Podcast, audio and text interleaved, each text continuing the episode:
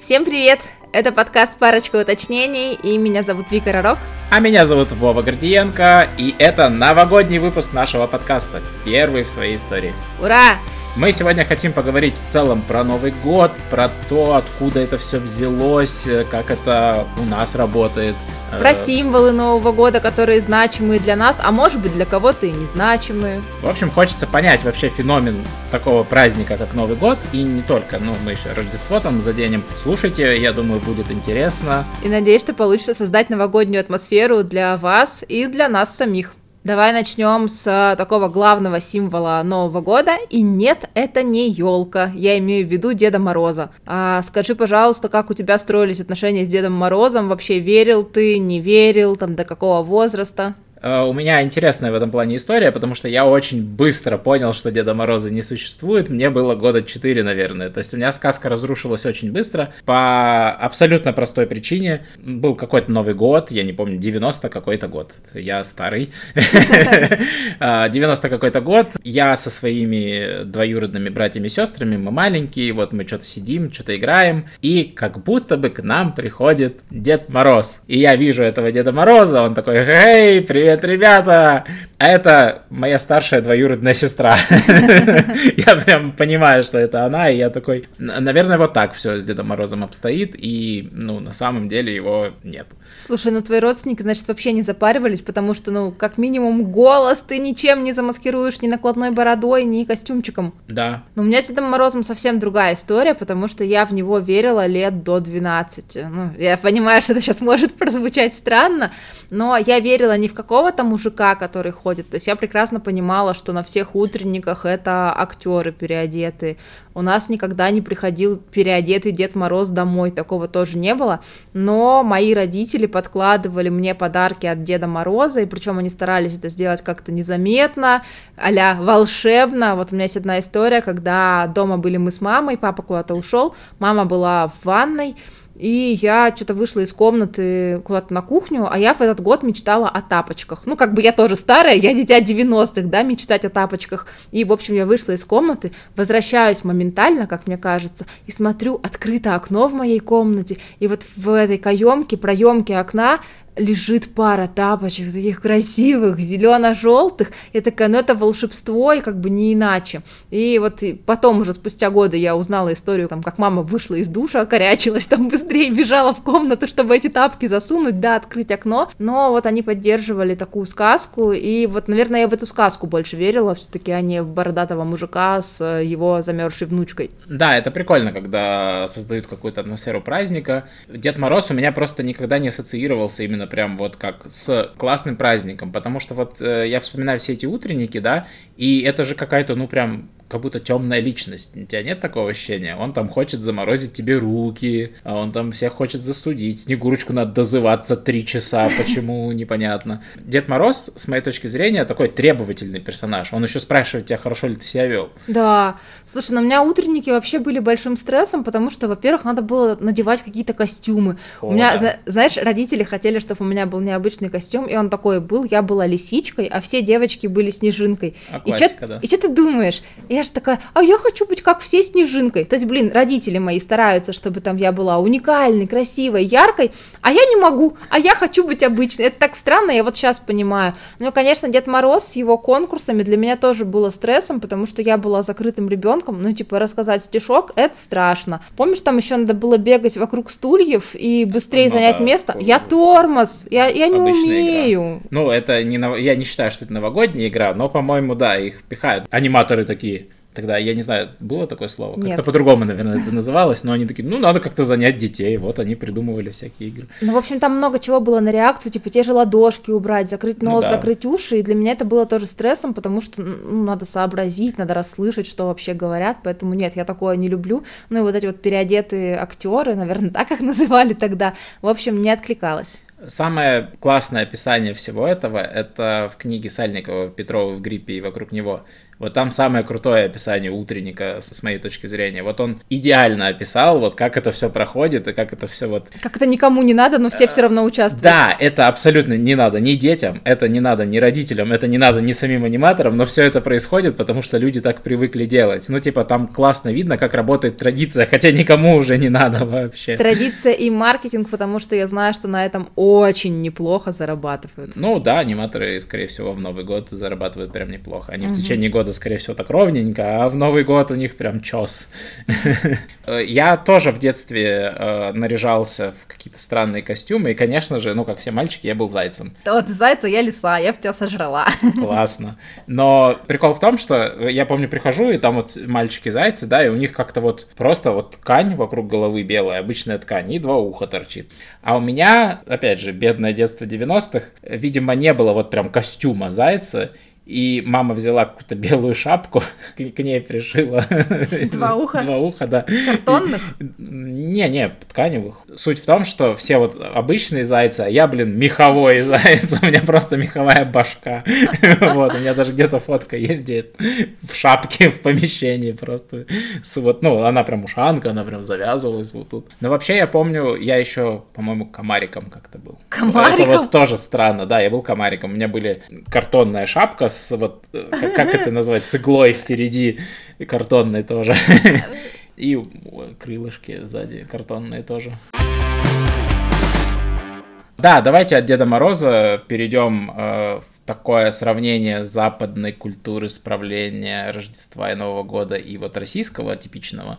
И вот можно начать как раз с Деда Мороза и Санты. Это, мне кажется, очень разные образы, несмотря на то, что это, ну, два деда с белой бородой, они все равно очень разные. Ну да, российский кажется, в смысле, я имею в виду Деда Мороза, а Дед Мороз кажется как-то построже, чем Санта. Да, ну начнем с того, что понятное дело, что много где Дед, Дед Мороз помимо э, России, там Деда Мразь, там в Сербии, да, мы знаем, что во многих странах Восточной Европы тоже Деды Морозы свои. Можно в топ? Mm. А, мне нравится, что в Италии это Баба Наталья. Да, Баба Наталья в Италии.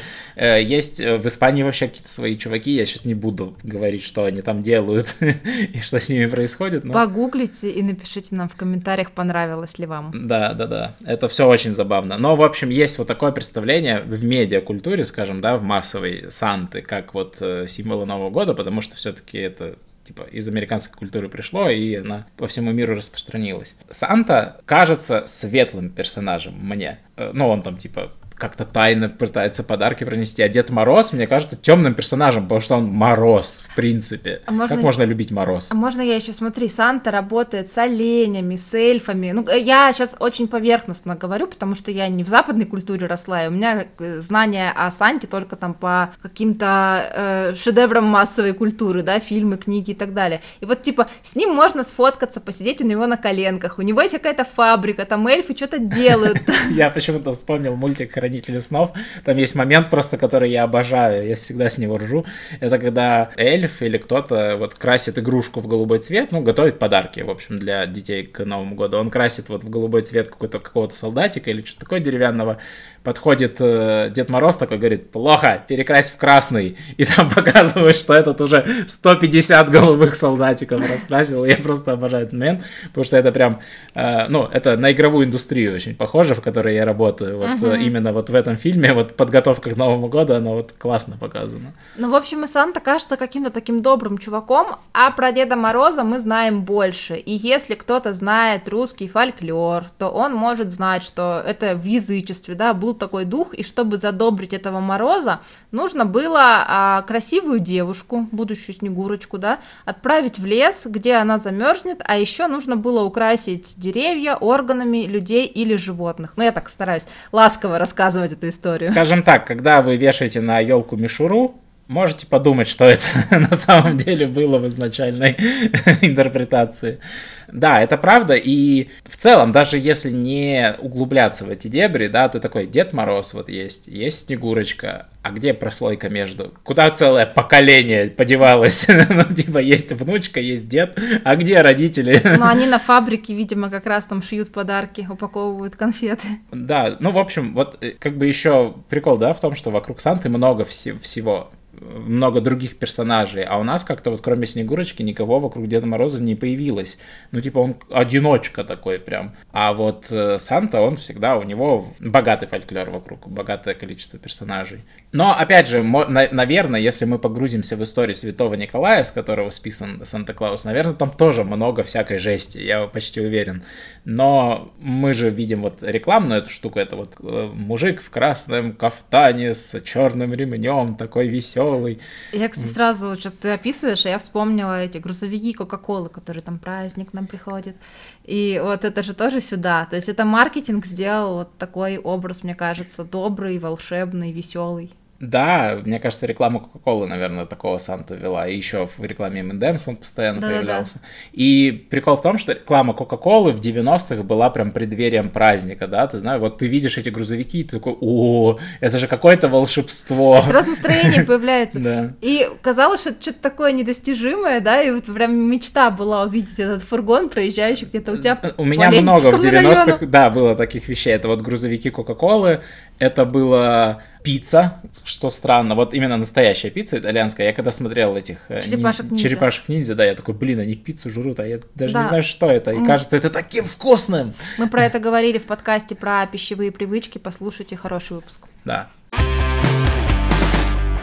Я предлагаю тогда перейти к сравнению другого аспекта западной российской культуры, как минимум поговорить про Рождество, потому что в разных традициях они отличаются, да, у католиков Рождество 25 декабря, у православных 7 января, и как будто вайб даже вокруг этих событий разных, хотя первопричина возникновения праздника одна. Но это один и тот же праздник, просто из-за расхождения в календарях они в разные даты, а так-то это одно и то же. Э, я вообще считаю, что давайте уже договоримся и в одну дату все будем делать. Почему так тупо? Но это с точки зрения даже жизни. Ты такой э, живешь э, вот в декабре, да, и так как очень много европейской культуры все-таки присутствует в нашей жизни, ты вот 25-го все равно ощущаешь праздник хотя, ну, в России он никогда не отмечался, я только все равно 25 ну, ладно, у меня еще у папы день рождения, но, anyway, вот есть э, такое ощущение, что 25-го реально какой-то праздник, ярмарки, там вот это вот все, а седьмое очень сложно праздником воспринимать, потому что, ну, мы сейчас это обсудим, потому что это вот в похмельную неделю происходит, вот из-за этого, что этот шлейф вот этот, что ты отсыхаешь после праздников, он в 7, 7 числа еще не рассеивается вообще. Возможно, мы сейчас наговорим на оскорбление чувств наших слушателей. Но тут э, каждый справляет так, как он верит. Ну, то есть для большинства Рождество это просто веселый праздник. А для некоторых это часть веры, да, и тогда никаких вопросов вообще. Вот, кстати, для меня Рождество никогда не было частью праздника. Почему? Потому что все силы уходят на Новый год. То есть к 31-му мы покупаем подарки, наряжаем елку, готовим классный стол, там, закрываем все дедлайны, ставим цели. А вот неделя там с 1 января и по там 8-10, по какой мы отдыхаем, она какая-то, ну вот ты правильно сказал, похмельная, то есть люди расслабляются, и у меня никогда не было, ну прям праздника на Рождество, то есть, возможно, какое-то застолье, но именно ощущение праздника, наверное, тут еще можно подумать, что такое для меня праздник и какие критерии, ну то есть я не знаю. Ну, я не могу сказать, что у меня семья какая-то супер религиозная, потому что мы не ходили в церковь, и что там должны делать на Рождество, я даже, честно, не очень в курсе, потому что я атеистка. Вот, но, в общем, как-то мимо проходила. А 25 декабря тут просто прямая ассоциация с рождественскими ярмарками. И мы с тобой, помнишь, в Италии, да, застали рождественскую ярмарку, когда были несколько лет назад, вот в это время, как раз mm-hmm. в канун Рождества. Вот это было очень красиво, то есть там прям рыночек, все украшено, музыка веселая играет, там глинтвейн продают, ну, в общем, там готовятся именно к Рождеству, а Новый год он уже идет как бы так по лайту, не то как в России. А, да, есть такое ощущение, что там Новый год встречают как прикол. Даже если судить по сериалам, там вот, например, там, как я встретил вашу маму, да, Рождество, под нее выделялась отдельная серия, это всегда что-то особенное, там все собираются, да, вот куча людей собираются за одним столом, вот это прям вот ощущение, как будто вот, как у нас Новый год, где все за столом собираются, вот у них это Рождество. И Новый год они уже могут встречать на улице, просто, да, вот эта, эта толпа в Нью-Йорке, да, стоит на Таймс-сквер и орет отсчет вот этот 10-9. 10-9. То есть это уже прикол, это уже не то, что прям какой-то вот семейный праздник, да, Рождество прям семейный праздник, как у нас Новый год, а э, сам Новый год на Западе это просто туса. К нему нет пиетета, скажем так. Это просто штука. Кто-то справляет, кто-то нет. Ну да, это как бы вопрос значимости. У нас почему-то весь акцент пошел на Новый год. Может быть, кстати, я сейчас подумала, может, Советский Союз повлиял, потому что там же как раз запрещали религии. И, типа, ну да, вот... да, я тоже так думаю, что типа мы будем справлять что-то математически верное, вот Новый год. Я, кстати, не против. Из-за этого мне кажется, что и праздники воспринимаются по-разному, потому что Новый год это ты справляешь дедлайн.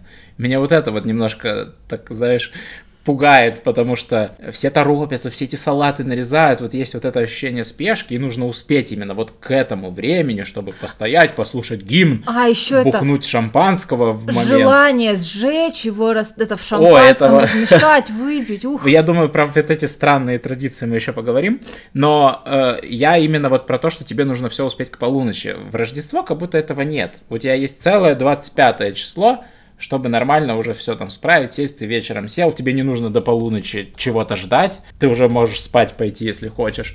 Вот мне вот это нравится в э, Рождестве. Плюс еще же там ничего не работает в Рождество, в Европе, например. То есть это буквально для всех праздник, когда ты вот расслабляешься, тебе прям расслабиться надо, ты вот, вот, волшебство праздника в том, что не надо ничего делать.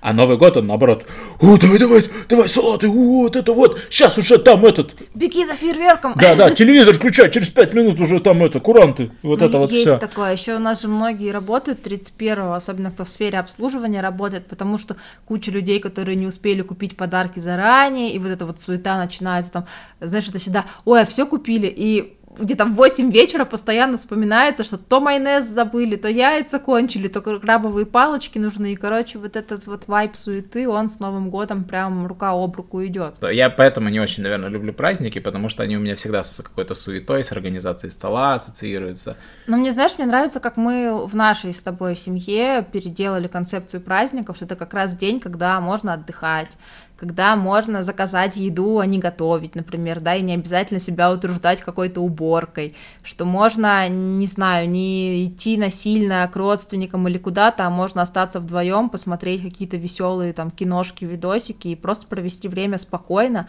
и так, как хочется. Да, я тоже за спокойный Новый год, э, без э, всяких каких-то огромных застолий, скажем так. Я не очень понимаю, когда куча-куча-куча людей собирается и встречает Новый Новый год вместе. Единственное, что я когда-нибудь бы хотел, наверное, вот встретить Новый год, ну вот, как я рассказывал про Нью-Йорк, да, вот так вот на площади. Не поверишь, но у меня есть список из 100 дел жизни, и там есть э, цель встретить Новый год на Таймс-сквер. Вот, встретить Новый год на Таймс-сквер было бы круто, именно вот из-за, ну, это ощущение же, наверное, как на стадионе, такого единения, что, эй, мы все вместе в Новый год входим, классно, вот ну, это вот. Так еще по-киношному, то, что всегда это только, только в фильмах видел, да, хочется еще, наверное, и поучаствовать в этом. Мне кажется, у нас, как у детей 90-х, еще есть пиетет перед э, именно нью-йоркской елкой, потому что был фильм «Один, Один дома, дома 2», да, и там вот эта елка в Нью-Йорке огромная, да, вот, и ты такой, м-м, вот это настоящий Новый год, как у людей, вот такое есть ощущение какое-то. Возможно. Я предлагаю еще поговорить про подарки, потому что, мне кажется, у нас здесь тоже непопулярное мнение. Вот, например, в этом году я вообще не заморачиваюсь с подарками, потому что я никому ничего не буду дарить. И это не только потому, что мы сейчас в эмиграции. Я, в принципе, как-то охладела к подаркам. Ну, то есть я люблю, я люблю, когда мне делают приятно, но я не люблю физические вещи. То есть в какой-то момент я стала минималисткой, я поняла, что то, что мне дарят, это мне не нравится. В плане того, что, ну, во-первых, у меня есть все, что я хочу, у меня есть какие-то хотелки, которые я могу сама себе позволить, и, скорее всего, это какие-то крупные вещи, которые, ну, просто так на Новый год не закажешь. То есть это вам не гель для душа и не календарик с изображением символа года. Это какая-то существенная вещь, и мне окей, если я куплю ее сама. Вот. Если мне хочется получить что-то в подарок, ну, я буду рада либо сертификату там на массаж, или какой-то вещи, которая не физическая, а вот именно про впечатление, про удовольствие, но самый лучший подарок — это время и внимание. То есть мне было бы гораздо приятнее, если бы мы, например, с родителями сходили бы в кафешку и посидели, не отвлекаясь на телефоны и на задачи там пару часов, и просто поболтали.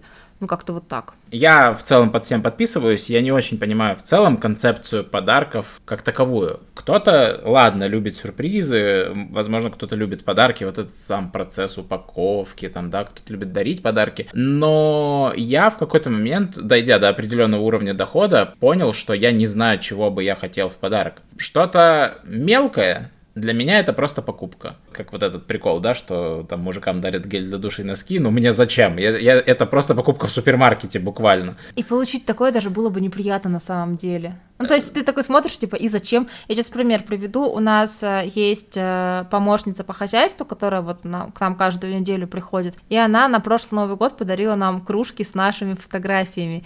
И я понимаю, что она хотела сделать приятное, но это же так кринжово. То есть у нас есть кружки, из которых мы пьем. Как бы я не могу с ними ничего сделать, ни продать, ни отдать, потому что там наши фотографии. И, ну, знаете, как бы, когда я особенно сижу на созвонах и пью водичку или чай, а тут кружка, где на которой изображена я, это выглядит очень нарциссично и как-то кринжово. Тут в целом мы же буквально с ней обсуждали, что нам ничего не нужно дарить, но она все равно это сделала. То есть мы просили, а человек поступил по-другому. Мне вот это скорее не нравится. Что меня раздражает в праздниках, да? Вот у меня там день рождения, например, и я родителям каждый год говорю, мне дарить ничего не надо. У меня есть все абсолютно не тратьте деньги. Я буду рад, если вы вот накопили, например, мне на подарок, и на себя потратите эти деньги, купите себе что-то полезное, прикольное, классное, или просто что вам поднимет настроение, и мне вот от этого будет лучше. Мне ничего не надо. Вот правда. Ну вот зачем? Тоже касается крупных покупок. Ну, мне никто не подарит iPad. Давайте будем честными, кроме жены. Вот, но мы ведем общий бюджет, поэтому какой смысл там? Но отдельно это надо про финансы поговорить, да, и как подарки внутри финансовой системы живут. Но суть в том, что я сам себе куплю iPad, и никто мне его не подарит. Никто не будет 2 косаря долларов на меня тратить. Мне нравится, что мы с тобой делаем такие совместные подарки, не сюрпризами, и это тоже классно классно. Мне нравится вообще возможность обсуждать подарок. Если я узнаю, что мне подарят, я не буду расстроена, что это не сюрприз. Мне нравится, что мы дарим друг другу путешествия. Да, я согласен. Концепция сюрпризов вообще переоценена, на мой взгляд в современном мире особенно. Потому что часто за сюрпризом следует разочарование. И вот вообще подарки на Новый год, они превратились в какое-то, я не знаю, клише или обязаловку, когда дарят тем людям, кому не хотят дарить, с кем не состоят в близких отношениях, и зачастую дарят фигню просто ради того, чтобы поставить вот эту вот галочку. Я могу вспомнить историю про самый худший подарок, как бы с девочкой, с которой мы не то чтобы близко общались, ну просто встречались на новогодних каникулах, и нужно было что-то подарить, и она мне подарила мыло, было в виде розочки, которая была просрочена на несколько лет. И это было, извините, не то что неприятно, но это было вообще максимально стрёмно даже получать вот эту вот измятую коробочку пластиковую. А когда я еще посмотрела на срок годности, я такая, м-м, да, и что мне делать с этим мылом и с этими отношениями? У меня с худшими подарками так, это всегда был тайный Санта. Я терпеть не могу тайного Санту. Это какая-то, ну, нездоровая штука, особенно когда это делают именно вот э, на работе. На прошлой работе каждый год у нас устраивалась тайная Санта. И это была обязаловка? Это была обязаловка. Проблема была в том, что Э, когда людей становится в компании много, ну, ты по-любому общаешься не со всеми. Ты не всех знаешь так хорошо, чтобы прям придумать классный подарок. И каждый раз, вытягивая бумажку с именем, я надеялся, что там будет кто-то, кого я хорошо знаю, кому я могу придумать классный подарок. А тебе выпадает кто-то, ты такой, а, я первый раз слышу вообще ну, или второй. И здорово, если человек смог составить виш-лист для того, чтобы ты мог заглянуть туда и выбрать что-то согласно него. Но очень многие люди, в принципе, отрицают виш-листы как факт, потому что «а я люблю сюрпризы». Да-да-да, я хочу сюрприз. Ты такой, ну, держи плохой подарок. Держи сникерс. Да. Так этот виш-лист, он на самом деле может не спасти, потому что у меня вот была ситуация на работе, это был ковидный год, когда мы все сидели по домам, и мы не пересекались в офисах, и мне попалась коллега, которую я не знала, и она она в виш-листе написала, что хочет масочку себе для лица, которая вот эта вот тканево-пластиковая, одноразовая. И это противоречило всем моим принципам. И у меня, значит, был, ну, такая дилемма, да, была, что я хочу, сделать приятно человеку и подарить то, что хочет она, или поступить как в соответствии с моими принципами и подарить что-то другое, но разочаровать человека. Но в итоге я все-таки наступила на себя, подарила ей эти масочки, но как бы я удовольствия от этого не испытала 100%. Тем более там еще у Тайного Санта есть бюджет, обычно в тысячу, в 500 рублей, и ничего хорошего не купишь. И если человек, которого я хорошо знаю, с которым я общаюсь классно, он мой приятель или друг, да мне не жалко потратить и больше, чтобы сделать именно классный подарок. А другому человеку, ну вот я попытаюсь уложиться в бюджет, и что это будет за 500 рублей? Я даже не знаю. Ну, сникерс, да. К вопросу дальше про Тайного Санту. Э, вот я не могу придумать, что дарить, да, и я же обратно то же самое жду. Я же надеюсь в тайне, что мое имя вытянул человек, который меня знает, который, с которым я общаюсь, который знает, что я делаю вне работы, а чаще всего, ну, попадается кому-то, хрен знает кому, и поэтому очень часто ты открываешь подарок, такой, а, ну, все понятно, это что-то, чем я не буду никогда пользоваться, что мне никогда не надо, и зачем это все придумали. Я помню, тебе когда-то магнит подарили с символом года, помнишь? Ой, да, и мне еще какого-то снеговика дарили, типа, а елочная игрушка, что, ну, причем те, кто меня знает, они знают, что я елку там несколько лет, я елку не ставил дома принципиально, да, и они знают, что мне, мне некуда повешать эту игрушку, но вот кто-то подарил игрушку елочную, потому что, а что еще подарить на Новый год? Вот в супермаркете шел хлеб покупать, э, увидел, э, снеговик лежит, вот взял его. По-моему, я потом этого снеговика на Авито отдала. Ну, наверное. Ну, просто вот был период в нашей жизни, когда существовал, я не знаю, в других городах это существовало или нет, но существовал Красный Куб такой магазин. И там продавалась вот эта вся хрень, которую все друг другу дарили, а потом не знали, что с этим делать. Свечки, статуэтки, чайники какие-то. Куколки посуда. Набор для роллов, помнишь, очень популярно Фандюшница. было. Фандюшницы, да, вот и ты один раз этим попользуешься, а потом это стоит просто где-то в шкафу. А потом ты на Авито расхламляешься. Да-да-да, и вот зачем? Ну зачем дарить такие подарки, я не очень понимаю. Ладно, мы с тобой совсем ушли в Гринчи, давай немножечко вернемся к новогоднему волшебству. А можно вот как раз про Гринча? Я как раз, я подумал, что мы такие сказали Деду Морозу, что он фу, а Санта-Клаусу, что он классный. Я сейчас немножко это вернулся на землю. Мне как раз нравится праздничная хтонь в некоторых местах. И Дед Мороз немножко хтонь. И поэтому норм. Ну, типа, не для детей, но когда ты взрослый, ты такой, о, прикольно, и какой-то странный персонаж, мрачный такой. А Санта-Клаус меня как раз немножко вот своей яркостью иногда подбешивает. Вот бывает такое. Ты на него смотришь, он такой из ярких цветов состоит. Красный, белый, черный, вот это вот. И ты такой, даже ты чё такой весь дурацкий? Радостный. Да, у него штаны эти еще смешные.